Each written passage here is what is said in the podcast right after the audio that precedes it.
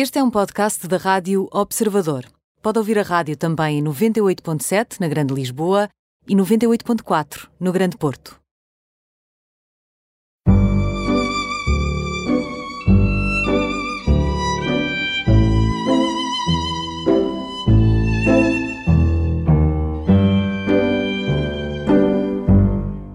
Bem-vindos ao programa Imperdíveis, hoje com João Semedo, mais conhecido por Johnson. O Johnson tem 47 anos, é casado, pai de três filhos e mais um, o Flávio, o seu enteado, que é amado como um verdadeiro filho.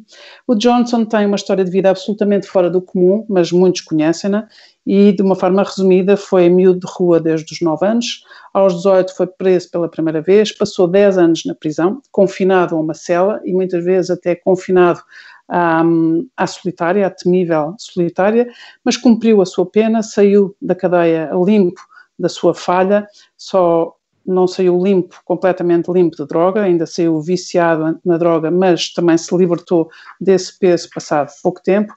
E quando o futuro era incerto e não sabia exatamente o que é que seria a sua vida, e neste sentido, de certa forma, nós podemos uh, transpor a história do Johnson para os tempos que correm, quando para nós, para muitos de nós, o futuro é incerto e não sabemos exatamente o que é que se vai passar a seguir, mas o Johnson em 2014 fundou a Academia do Johnson e vamos falar sobre a Academia.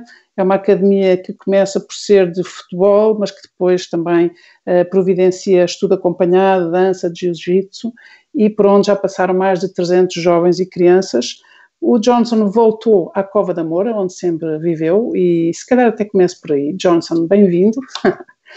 Uh, como é que uma pessoa que normalmente nós sabemos que quem, uh, quem passa por tudo aquilo que tu passaste, normalmente vai recomeçar a sua vida num lugar completamente diferente, fora das suas referências, para que os caminhos sejam outros. E tu optaste por voltar à Cova da Moura, que foi o lugar onde tu foste miúdo de rua, onde tu cometeste as tuas falhas e voltas para lá.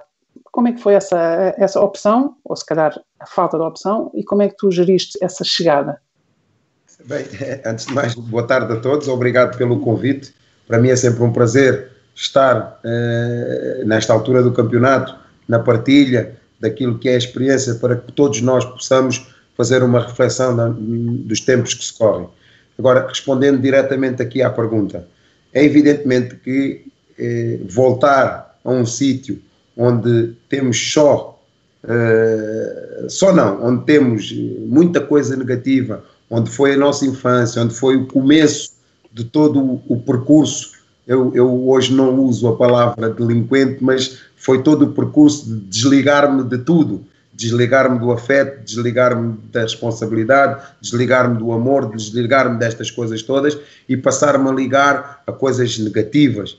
Mas todo este percurso, o, o, o, regresso às origens, como eu lhe chamo, o regresso ao, a, ao berço, tem a ver com uma reflexão na comunidade terapêutica durante dois anos, onde foi sempre o meu calcanhar daqueles. Foi, eu estou aqui a fazer por mim, a olhar para dentro de mim e perceber quem eu sou, para onde eu quero ir, eh, jogar com o tico e com o teco, mas sempre ali em conflitos, eles estavam sempre em conflitos, e depois estamos tinha... a falar, Johnson, estamos a falar nessa comunidade terapêutica onde tu realmente te libertaste das drogas, ou seja, aqueles dois anos ou três que passaste a seguir à saída da cadeia e onde foste obrigado, ou onde foste, pelo teu pé, não sei, obrigado, uh, no sentido literal e metafórico, obrigado a olhar para dentro de ti, a refletir e a pensar o que é, que é o meu futuro. E, portanto, Exatamente. estamos a falar desse tempo, já fora Exatamente. da cadeia e um tempo de recuperação da toxicodependência. Exatamente, porque eh, eu acho que eu não fui obrigado, uh, o amor fez com que eu fizesse essa escolha. O amor Porque de quem? Os 18, os 10 anos que eu tive preso, uh, o, a pessoa que eu mais amei nesta vida foi a minha mãe, e que nesses 10 anos de prisão, bem ou mal, uh, com todas as dificuldades que ela tinha, nunca me deixou da mão. E eu, ao sair da cadeia completamente viciado, a única coisa que eu quis lhe dar foi paz. E ao, e ao querer lhe dar paz, então houve um momento da minha vida que eu disse, eu, porque eu quando saí ainda tive sete meses ali a patinar na Cova da Mora, completamente viciado, a entrar em mesmo, nos mesmos caminhos, e quando eu chegava em casa olhava para a minha mãe, encarava a minha mãe, eu dizia, não pode ser, eu não posso dar isto a uma pessoa que nos 10 anos que eu estive preso, sempre, sempre, sempre esteve lá para mim. Então foi aí a tal obrigação interior do amor por alguém que eu amo, e então eu fui me tratar. E a partir daí fui. E foste fui, pelo teu pé e, e trataste e libertaste completamente da droga. Completamente da droga. E, e depois, a tua mãe viu-te? A tua mãe viu-te eu, eu acho que a minha mãe viu-me num período de dois anos. A minha mãe viu-me num, porque isto há duas fases. Há um período que eu saio e vou para o Alentejo, para a comunidade terapêutica no Alentejo, e depois tive lá sete meses, regressei à Cova da Moura e durante dois anos eu fui feliz porque eu vivi ao lado da pessoa que sempre eu amei, sempre livre das drogas. E depois, quando a saúde da minha mãe ficou mais complicado, porque a minha mãe fazia hemodiálise, e, e pronto, e quando Deus a levou, eu recaí outra vez na droga. Quando eu recaí na droga, uh, andei ali sete meses ou oito meses ali completamente uh, apardalado, completamente desatinado da cabeça, e lá está a segunda força, que foi a pessoa que eu mais amo nesta vida durante dois anos viu-me bem e morreu, não me deixou na droga. Esta foi a alavanca. Então procurei ajuda outra vez e aí fui para o Val da Cor, não é? onde fiz um tratamento de dois anos, sempre pensando assim: onde ela estiver, não vai estar preocupada porque eu vou fazer por mim. Esta foi sempre esta força que eu tive comigo, percebes? E depois, quando eu saí dos dois anos para fora da comunidade, para a parte da reinserção, é como se eu tivesse a sair eh, da cadeia, só completamente baralhado. Porquê baralhado?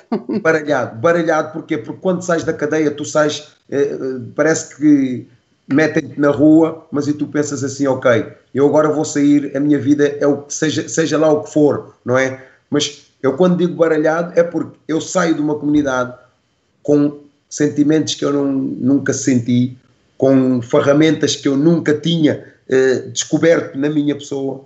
Tais como? Por Sentimentos exemplo, e ferramentas tais como? Por exemplo, a, a, capacidade de tu saíres para fora e começares a olhar as pessoas como pessoa.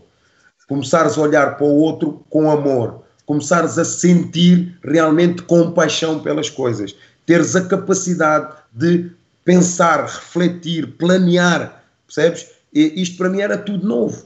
E eu ia viver para um sítio onde ia estar com outros companheiros meus, mas ainda limitado a regras.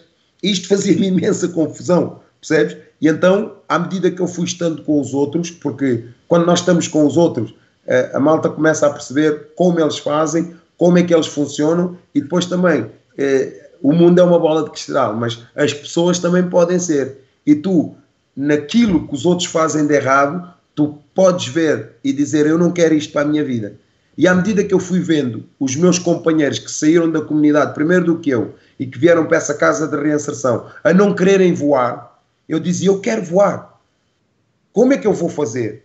Então, eles, eh, eu via-os muito com medo de arranjar trabalho, de, de voltarem para, o, para, os seus bairros, para as suas casas, sempre com medo de cair. Eu disse: Epá, espera aí. Então, mas eles estão a cair. Eu estou a vê-los a cair. Isto e tu, tu próprio já tinhas caído várias vezes, não é? E portanto há um dia a partir do qual tu não voltas a cair, em que tu tomas a decisão, eu não volto a cair. E cair aqui seria até recair, não é? Um, recaídas sucessivas. Houve alguém, alguém para além de, dessa força interior, para além dessas ferramentas e dos sentimentos novos, para além de tudo isso, houve alguém que foi importante nessa altura para tu não voltares a recair? Sabes, o, o, a única coisa que, que, que patentou vamos chamar-lhe assim, a base, a patente, foi sempre olhar para os meus valores do meu pai e da minha mãe. Porquê? Porque uma das coisas que sempre me fez muita confusão foi o meu pai pobre, completamente pobre, o meu pai não tinha outro que morto, a minha mãe igual. Pá, mas eu, quando era miúdo, eu lembro-me ir na rua com os meus pais.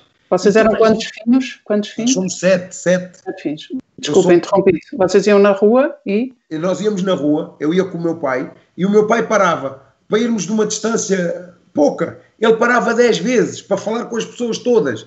E toda a gente tratava o meu pai, o senhor Pedro. E a minha mãe era tratada como Dona Maria. E eu comecei a pôr na cabeça, eu disse, mas eles não tinham dinheiro, eles não tinham nada, eram pobres. Epá, mas espera aí, há aqui qualquer essência que eu vou querer para a minha vida. Eles tinham foi, dignidade.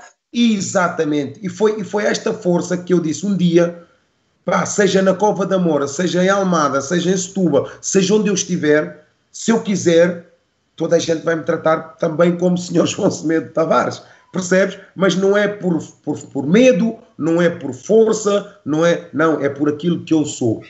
Ou seja, e tu estavas muito habituado a isso, a seres um líder que liderava pelo medo, pela força, que se impunha aos outros e, e quiseste completamente uh, de, deixar isso para trás, não é? E portanto quiseste impor-te pelos valores que herdaste dos teus pais e por essa dignidade resgatada através do olhar para eles, de, de como eles eram. Exatamente, é isso. E, e, e isto foi um, um, dos grandes problemas na comunidade, porque eu compreendo e eu agradeço o Valdacor toda a vida aquilo que fez por mim, porque realmente eu fiz lá um grande trabalho. Eu costumo dizer que fiz um trabalho à minha maneira, mas é, porque fui autêntico aos meus sentimentos. E quando eu digo autêntico, eu se tivesse que mandar toda a gente para o outro lado, se eu tivesse que me entrar na minha concha, entrava e depois faziam-me ver as coisas de maneira diferente, eu aí conseguia crescer. Mas quando começou a entrar na ruptura, quando eu disse que ia viver para a Cova de Amor, e eles disseram Olha, tu vais cair, tu vais te espalhar, tu vais. Então deram-me mais força.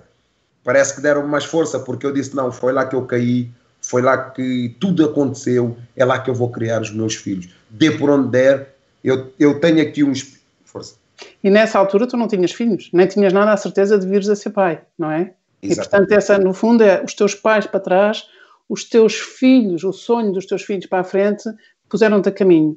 Exatamente.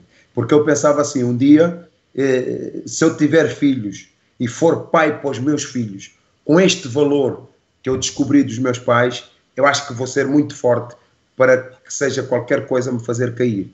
Então foi assim que eu, foi com este pensamento que eu fui para, para a Cova da Moura e depois, à medida que fui estando, fui, fui, fui brincando com o fogo, fui, fui tendo testes de, de, drogas à porta de casa, fui, tive, porque eu depois quando saí fui para a Cova da Moura, eu fui trabalhar com o IDT, que estava no bairro a fazer as trocas de seringa e precisavam de um agente do bairro para que fizesse a ligação entre a malta que consome e para irem trocar as seringas por causa das cangrenas, por causa daquelas, daquelas doenças todas. E eu, como precisava de dinheiro e precisava trabalhar, eu fui lá e disse: Ok, o que é que eu tenho que fazer? Pronto, eu fui abrir o, a atividade das finanças e eles, eu passava-lhes um, um recibo e eles pagavam. E houve um dia que eu fui, primeiro dia de trabalho, eu fui à Casa dos Fumos, onde a malta consumia drogas. Eu entrei dentro da barraca, sentei-me e eles todos a picarem, outros a fumar. Isto é brincar com o fogo, é pôr mesmo a cabeça no cepo. Mas eu tinha que fazer isso porque é assim que eu tinha que me testar. Porque eu, eu, dois minutos depois de estar lá dentro, eu quando comecei a ver aquele cenário todo, os meus sinos, eu costumo dizer que eu tenho muitos sinos, e, e os sinos não tocaram. Como eles não tocaram, eu sou muito fiéis a eles, deixei-me estar. Ou seja, é quando tu, tu, dizes os teus sinos de alerta não tocaram, ou seja, tu estavas no elemento que era o teu e aquele cheiro e, aquela, e aqueles comportamentos tinham sido todos os teus comportamentos e o teu vício e a tua carência e tudo aquilo que era o teu pensamento único, digamos assim, uh, e tu de repente estavas exatamente no mesmo cenário e, e já nem sequer tinhas sinos de alerta a dizer cuidado, não estejas aqui. Quer dizer que tu já estavas forte o suficiente para nem dispararem os teus alertas interiores, é isso? Exatamente. Eu, eu, eu acho que mais do que isso, eu, eu, eu estava era preparado para que se acontecesse qualquer coisa eh, que me pusesse em risco, eu ser fiel àquilo que estava a sentir. Ok? E então o que é que eu fiz? Logo que isto uh, começou ali a, eles a fazerem as coisas que tinham que fazer, eu aquele dia ficou tudo tranquilo e fui à minha vida. Outro dia fui também falar com eles, sensibilizá-los, dizer há uma carrinha ali, é para vocês vejam lá as doenças, não custa nada e não sei o quê, porque também eram companheiros meus que estiveram comigo na, na vida durante muitos anos e eu, e tinha, eu tinha ali alguma influência sobre eles. E então houve um dia que o meu sino tocou. E quando o meu sino tocou, eu fui muito fiel, eu saí fora. E quando, quando tocou, porquê? Tu pensaste, eu hoje posso consumir, eu hoje não, posso Tocou, tocou porque o, o meu Sabes que uma pessoa que consome drogas chega a um determinado momento, se tu não estás a dar na droga durante muito tempo, parece que o sangue, parece que o bicho, ao sentir aquele cheiro, ao sentir aquele aroma, ao sentir aquele medicamento, chamamos-lhe assim, ele desperta. E então eu senti que ele queria despertar. E ao sentir que, eu, que ele queria despertar, eu saí fora. Ou seja, uh, saí fora da barraca e comecei a pensar. Eu disse: bem, a partir de hoje eu não posso entrar ali dentro. Se esta malta quiser ser ajudada, eu tenho que arranjar outra estratégia. E então foi isto que eu comecei a fazer: arranjar mecanismos de marcar encontro com eles o mais longe da barraca possível, ou seja, da zona de conforto deles e onde eu também me sentisse muito mais confortável. E quando dei por mim, passando quê? Um mês e meio, o meu trabalho estava feito. A malta já ia toda à carrinha fazer as trocas de seringa. Porquê? Porque eu, à medida que fui estando com eles, fui-lhes explicando a capacidade e o problema que estavam a ser, eh, pronto, a, a meterem-se. Oh Johnson, tu, tu és uma pessoa que, que, todas as pessoas que te conhecem, todas as pessoas que atravessam a tua vida, que se cruzam no teu caminho, sabem que tu tens uma qualidade de liderança inata. É um, é um dom que te foi dado e que tu usas hoje em dia, felizmente, no positivo, no, no bom sentido, no sentido mais construtivo e resgatador uh, que pode ter uh, esta, esta, esta palavra, este conceito de liderança, de ser líder, no passado foi exatamente o oposto, mas de facto essa é, é, é a tua marca, é a marca de um líder. E tu conseguiste pôr os teus travões e dizer eu ali não entro mais, mas vou fazer com que estas pessoas saiam e estas pessoas seguem-te. Andando aqui alguns anos para a frente, hum, eu que sou cofundadora da Academia do Johnson e portanto podemos assumir isto, embora eu não esteja hoje em dia muito uh, na Academia e nos primeiros três anos estávamos muito juntos, hoje em dia de facto a confiança é total em ti e, e, eu não, já não estou lá. Serei sempre a pessoa que se chega à frente se for preciso, mas não, não tem sido preciso, felizmente. Vocês têm já muitos recursos. Um, um, o que eu te queria perguntar é, andando estes anos todos para a frente e andando na Cova de Amor, é o que nós vemos é aquelas crianças e jovens todos ou te tratam mesmo literalmente como pai, chamam-te pai, mesmo às vezes estando os pais deles presentes, ou andam atrás de ti quase como andavam os ratinhos do conto do flautista da Melim, por onde tu passas eles seguem e vão e querem. E eu ouvi-te uma vez falar de que tu eras quase como, um combo, como uma caminhoneta que passa e diz queres entrar, anda e vamos. Explica-me lá esta transformação. Uma pessoa chega ao bairro, começa esse trabalho e de repente em, em menos de 10 anos tu tens o bairro todo contigo, quer dizer, exceto penso eu, exceto aqueles que continuam uh, no seu posto como traficantes ou, consumir, ou a consumir droga e não só. Uh, mas como é que se transforma também o bairro assim? Como é que tu mostras ao bairro que és outra pessoa, a mesma pessoa, mas outra pessoa? Eu acho, eu acho que eh, desde o momento que eu descobri quem eu sou, eu nunca mais quis ser outra pessoa. Por uma seguinte razão. E quem é que tu és? Quem é que tu és, Johnson? Eu, eu, sou, eu, eu, sou uma pessoa que eu, fui, eu nasci para servir. Isso que eu descobri. Eu nasci para servir o outro. E quando eu sirvo o outro, eu tenho que perceber que ser líder é amar o próximo.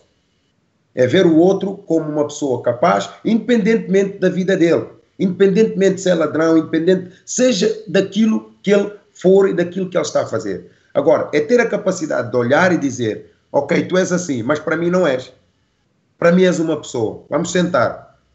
Vamos foi, conversar. Foi o que fizeram contigo. Exatamente. Houve alguém que fez isto contigo. A Maria do Castelo. A Maria do Castelo fez isto contigo. Sabes que, este, sabes que quando és esponja com aquilo que te fez bem, quando estas pessoas que te deram estas coisas e que te mostraram que realmente uh, ser pessoa, ser pessoa, é olharem-te nos, nos olhos e chamarem-te pelo teu nome, é, é, não olharem ao bandido que tu foste, não olharem às coisas que tu fizeste, não olharem à negatividade do teu passado, mas sim, sim pura e simplesmente olharem para ti olhos nos olhos e dizer: Você é João Semedo Tavares, vamos sentar, vamos conversar. Epá, isto, eu acho que a maior aprendizagem que me deram na vida foi esta.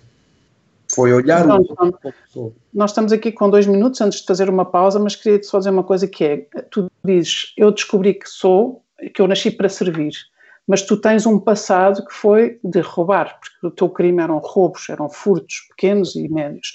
O que eu pergunto, e talvez grandes, não sei, nem, nem me interessa já, mas o que eu pergunto é como é que uma pessoa que cuja essência é servir, liderar pelo serviço, como é que passa tantos anos? O que é que aconteceu? O que é que fez com que tu começasses por eh, não gostar de ti próprio, por roubar aos outros, por, por fugir, sair de casa? O que é que aconteceu? Sabes, eh, Lorendo, hoje em dia eu avalio todo este meu passado como eh, a pobreza foi o meu calcanhar daqueles. É achar que o estar confinado, dizemos assim, à pobreza, é que fez-me despertar que eu tinha que ir à procura de algo que eu nem sabia o que é que era.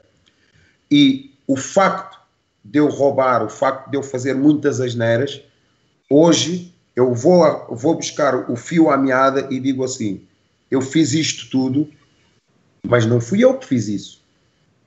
Foi algo que me fez fazer. E eu descobri que isso não é por aí. Muito bem, Johnson, vamos só fazer aqui uma pausa uh, e voltamos já, já, já a seguir. Até já. Até já, até já. Sou Ana Suspiro, jornalista de Economia e quase fundadora do Projeto Observador. Nos últimos anos, vi alguns dos melhores jornalistas que estão a trabalhar em Portugal abandonarem esta profissão. Estavam desiludidos com a falta de expectativas profissionais e com a certeza de que a situação das empresas do setor só tinha um caminho, que é piorar.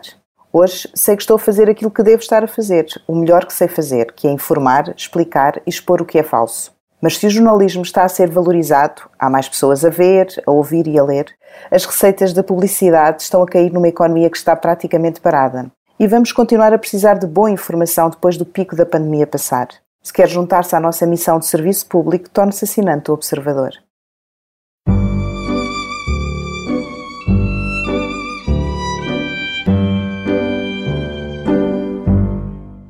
Bem-vindos à segunda parte do programa Imperdíveis, hoje com o Johnson, o famoso Johnson da Academia do Johnson, chama-se João Semedo Tavares, tem 47 anos, quatro filhos, são três filhos biológicos e um enteado que ele ama como filho, como verdadeiro filho. É uma pessoa cuja história é conhecida, eh, foi rapaz de rua, miúdo de rua dos 9 anos até aos 18, aos 18 começou a ser preso, passou 10 anos na, na prisão esse tempo é já um, um, livro já praticamente fechado e arrumado, mas é um passado onde o Johnson vai buscar ferramentas constantemente para lidar com o presente e projetar no futuro as mais de 300 crianças e jovens que vão passando na sua academia do Johnson, onde ele é verdadeiramente líder pelo serviço e resgata destas fronteiras da discriminação, da criminalidade, da delinquência, resgata rapazes e raparigas através do futebol, da dança, do jiu-jitsu, do estudo acompanhado e estávamos a falar de quem é o verdadeiro Johnson, quem foi e quem é. Johnson, eh, uma vez tu disseste uma coisa muito que fica a fazer eco, que é as pessoas, quando nós batemos à porta, ninguém nos pergunta quem fomos, pergunta quem somos. Isto para ti é uma, é uma, é uma atitude de vida, é uma frase guia é radical, não é? Tu viveres com o teu passado, mas sem estares agarrado a ele. Exatamente, porque o passado serve como baú para que nós possamos. Para eu, o meu passado serve para nunca eu esquecer de onde vim e o que é que eu fiz, porque todo aquele sofrimento meu pessoal e de todos aqueles que gostavam de mim, que eu fiz sofrer, acho que neste presente não tem que ser assim.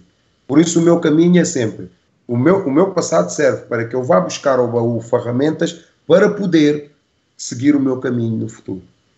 Acho que é um bocado. Johnson, tu há 15 anos que não consomes drogas, que não bebes álcool e que positivaste todo o negativo, como dizíamos há bocado, todo o negativo da tua vida é, é admirável, é surpreendente, mas ao mesmo tempo diz-nos a todos nós, com circunstâncias todas elas diversas, e, e se calhar poucos com uma história de vida como a tua, mas diz-nos a nós que nós somos sempre capazes. E quando o futuro é incerto, e quando estamos confinados, ou quando estamos no desconfinamento, ou quando estamos, ou quando perdemos o emprego, ou quando perdemos o sentido de vida, há sempre alguma coisa ou alguém que nos faz querer continuar. Isto aconteceu contigo muitas vezes, até tu ficares uh, no teu caminho, até encontrares aquilo, aquilo que é verdadeiramente o teu caminho. Como é, é que, é como é que tu fizeste? Como é que tu levantaste tantas vezes? Qual é a força interior? Eu acho que me levantei tantas vezes porque houve muita gente também que quis por mim. E às vezes o querer, nós não queremos e tem que se motivar o querer. A malta, há aí muita malta a dizer os presos não querem fazer a vida. eles não querem, porque eles não querem, porque eles não querem. A malta muitas das vezes não sabe o que quer. E às vezes é preciso nós, que temos esta capacidade de resiliência, de perceber, epá, eu caí tantas vezes, eu também não quis tantas vezes, e hoje sou uma pessoa que quero e que tenho outra capacidade de pensar, então eu não vou largar.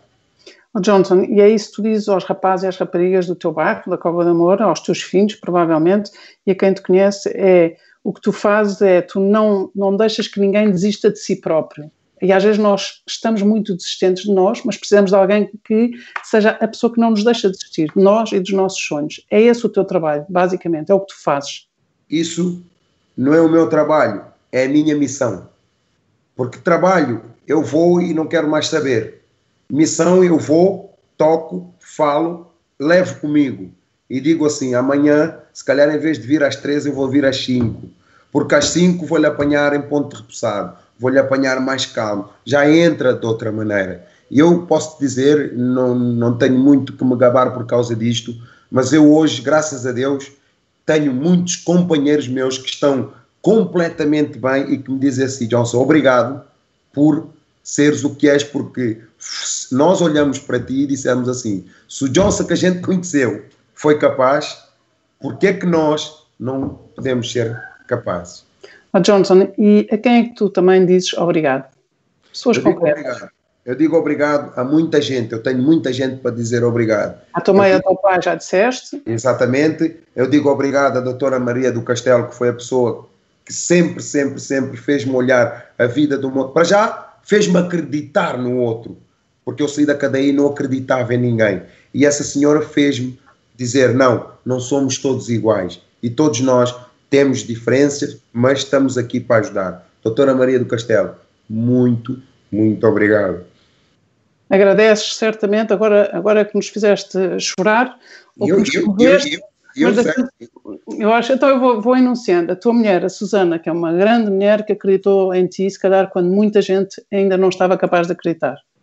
E não só acreditou, com amor, apaixonada, como foi a mãe dos teus filhos. Minha mulher, eu devo-lhe tudo a Susana eu devo-lhe tudo, porque deu-me uns filhos espetaculares, deu-me aquilo que hoje é, é, o meu pilar, porque eu para dar um passo para, para a esquerda, eu tenho que pensar, eu tenho lá quatro filhos em casa e se eu der este passo em falso, os meus filhos pecam por isto.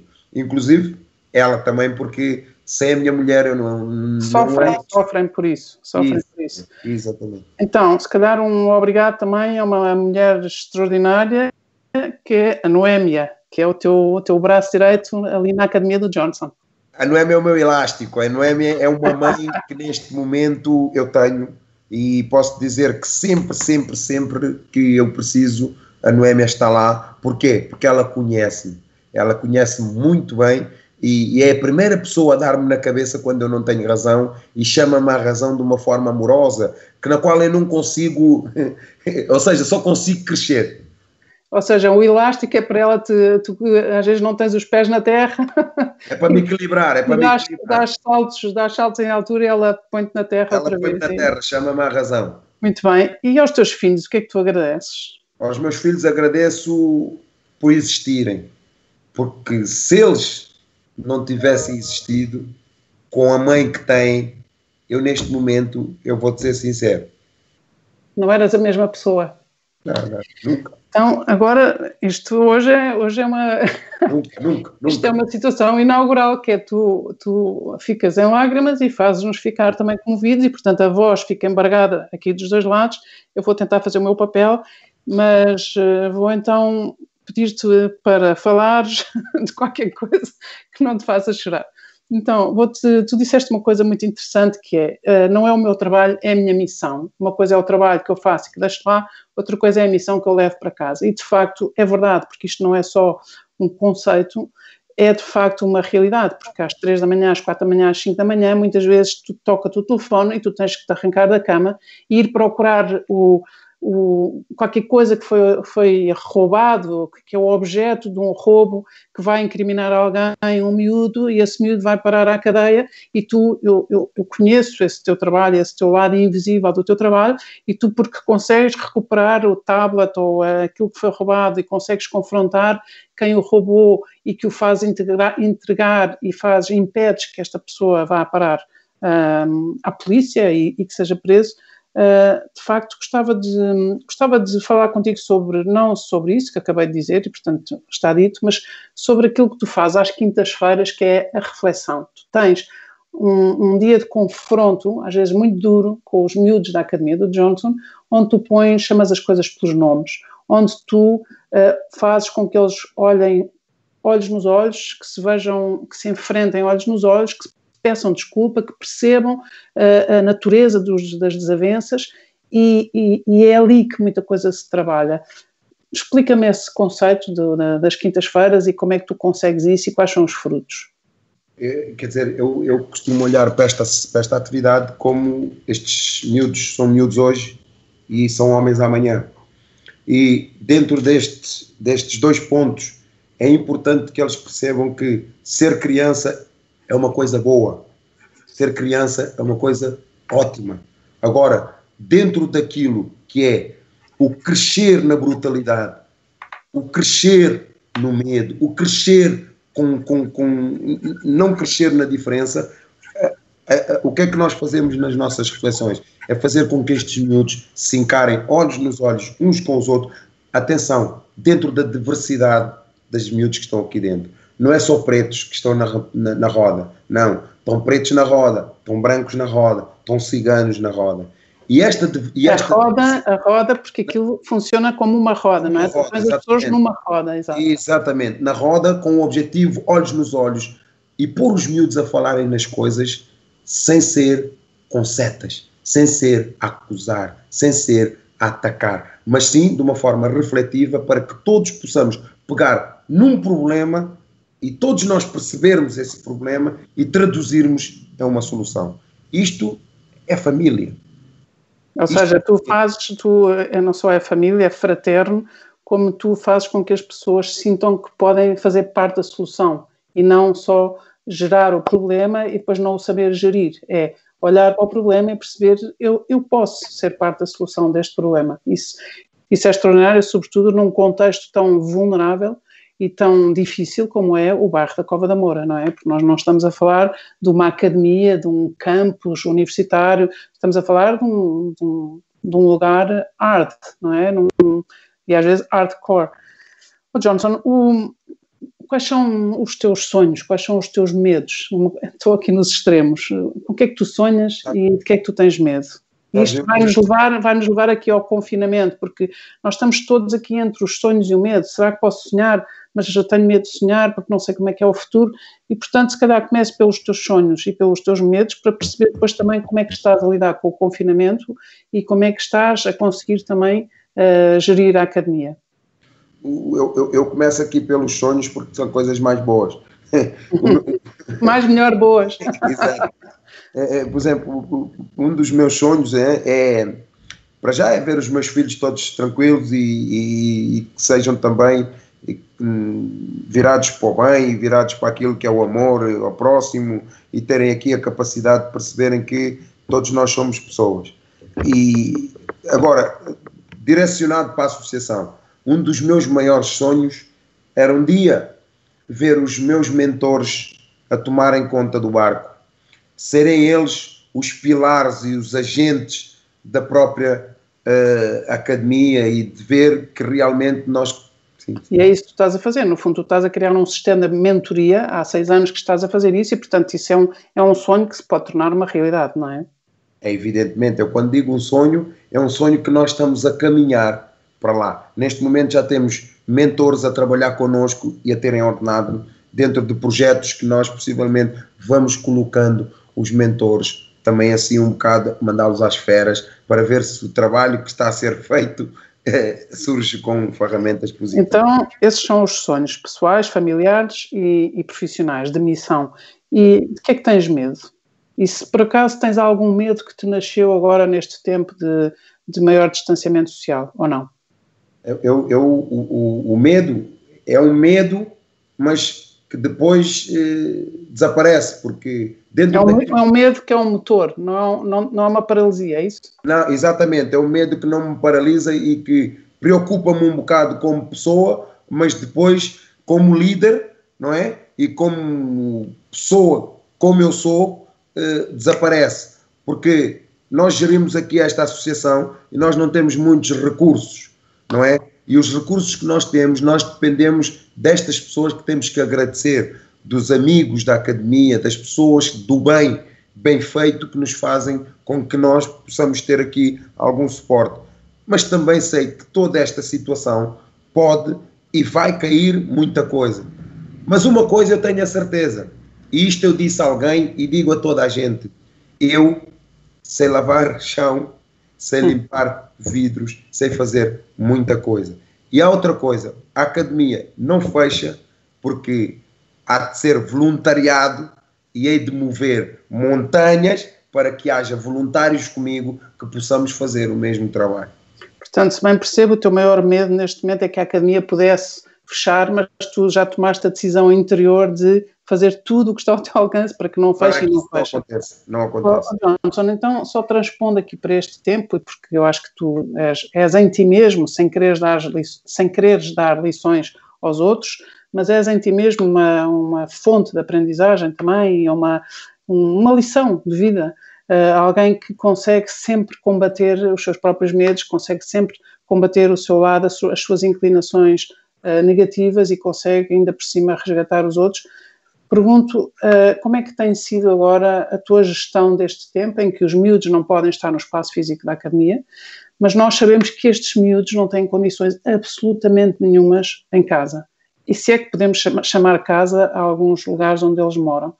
E pior, os pais têm pais, muitos deles têm pais ou ausentes ou presentes que se calhar mais valia que estivessem ausentes por, eh, por situações de miséria, por situações de, em que eles próprios pais são vítimas também, e portanto não estou a julgar, estou só a enunciar uh, situações. O que é que tu tens feito neste tempo para combater o, o confinamento e não deixar que estes miúdos caiam neste vazio, neste buraco, neste poço aparentemente sem fundo? É, neste momento, e dizes muito bem, se antes deste confinamento as coisas não eram ótimas, agora complicou e, e, e, o que é que nós temos feito para que isto seja, seja uh, combatido? Nós, com o Jerónimo Martins, temos levado alimentos, cabazes às nossas famílias, dos miúdos que andam aqui na academia. E temos, com o Pestana, dado 55 refeições todos os dias, desde que começou, de domingo a domingo, à comunidade. Ou seja, e depois temos arranjado também, porque estes miúdos se já tinham algumas lacunas de bases escolares, agora mais complicado. Porquê? Porque têm que estudar online, miúdos não têm computador. E nós, neste momento, já demos cinco computadores aos miúdos para que eles possam fazer os seus trabalhos. E com isto tudo, e ainda temos outros tipos de apoio que nos vêm trazer para que nós possamos chegar à comunidade em si. Este tem sido o nosso trabalho. Ou seja, o mundo ficou mais quieto, muitas coisas parece que pararam, mas vocês não pararam. Tu não paraste e eles não pararam, e estes miúdos continuam a ter a rede de suporte, não só ao nível mais básico, alimentos e de bens de primeira necessidade, como o suporte para poderem estudar e não perderem este comboio da escola, porque se há, se há quem possa ficar para trás nesta era digital, eh, de repente eh, todo o ensino ficou online e estes miúdos podem ser os miúdos que ficam realmente para trás e não podem ser deixados para trás. Nós temos aqui três minutos, gostava de voltar aqui à tua história pessoal e perguntar em que altura é que tu contaste aos teus filhos eh, ou falaste do passado aos teus filhos? Foram eles que te perguntaram? Foste tu que decidiste contar? Eu acho que assim, os meus filhos viam muitas vezes na televisão e quando eu chegava em casa eh, não diziam nada, mas uma das coisas que sempre eh, eh, acho muita graça, porque o meu primeiro filho, o João Pedro, ele via os bonecos, havia os bonecos que davam na televisão, que era um boneco que estava sempre preso, mas ele fugia da, da prisão. E um dia eu estava no sofá e ele estava a ver esse boneco e disse: Olha, pai, olha ali, é como tu, ele foge da prisão. E, e, ele percebeu eu, tudo, já tinha percebido o filme todo. Exatamente. Eu disse, mas como é que tu sabes? Eu nunca fugi da prisão. Ele disse, mas estiveste preso. Pronto, e eu a partir daí comecei a perceber bem, o meu filho já se inteirou que o pai já esteve preso, mas ainda nunca me chamaram a esta razão. Mas eu sei que está guardado para o futuro. Ou seja, o João Pedro agora tem quantos anos? O João tem 11. E o Elton? O Elton tem 9 e o William, William. tem 5. Tem cinco. E, o, e o Flávio, que é o teu enteado, é mais velho, já conhece a história de trás para a frente. Flávio veio para o pé de mim com 12, está com 19. Exato, e é da Seleção Nacional de Rugby. Exatamente, e posso dizer, é um miúdo que não é meu filho de, sangue, mas é um miúdo espetacular e onde temos uma relação espetacular, nunca me deu um problema. Espetacular. nunca, fui chamado para, dizer, para me dizer assim, olha, o teu filho foi... Eh, foi mal educado, foi isto, foi nunca, nunca, nunca, nunca, nunca. É o mérito todo do Flávio e da mãe do Flávio, da Susana, que é uma, uma grande mulher, como tu disseste há bocado, e a quem, quem de facto tu deves não só o amor, como muita coisa, mas não vamos voltar aí, senão temos o programa outra vez em lágrimas. Um, quem é que são os teus ídolos? O meu ídolo, um dos maiores ídolos que eu tenho, uh, um deles é o meu, um deles é o meu pai e, e o outro é o Nelson Mandela. Porque um e porque o outro, embora nós, embora seja mais do que óbvio, mas para ouvir neste meu pai, meu pai, temos aqui para o teu pai porquê e o Nelson Mandela porquê? Meu pai porque sempre incutiu-me valores e princípios dentro da pobreza que eu nunca percebi e que quando eu quis perceber, liguei a ficha dos valores, parecia que estava a ver um filme. O Mandela, pelo percurso, pela identificação, pela força, pela pessoa. E, e uma coisa que eu adoro e que é o perdão que ele teve com todos aqueles que lhe fizeram mal. Claro que quando te pergunto o que é que valorizas no teu pai, já sei a resposta e todos nós a adivinhamos, mesmo não te conhecendo, e claro, quando perguntamos também porque é o Mandela, é óbvio que é pelos valores, mas também será óbvio que foi pelo tempo que ele passou, passou confinado numa cela numa prisão e, e, por não ter desistido nem de si, nem do seu país, nem dos outros. E isso é, é extraordinário. E, e olha, a gratidão é nossa, de quem te ouve, de quem te acompanha, que é o meu caso. Ouço-te e acompanho-te, portanto tenho um duplo privilégio. Muito obrigada, Johnson, muitas felicidades e que, com confinamento ou sem confinamento, que continues com estas asas para voar e fazer voar.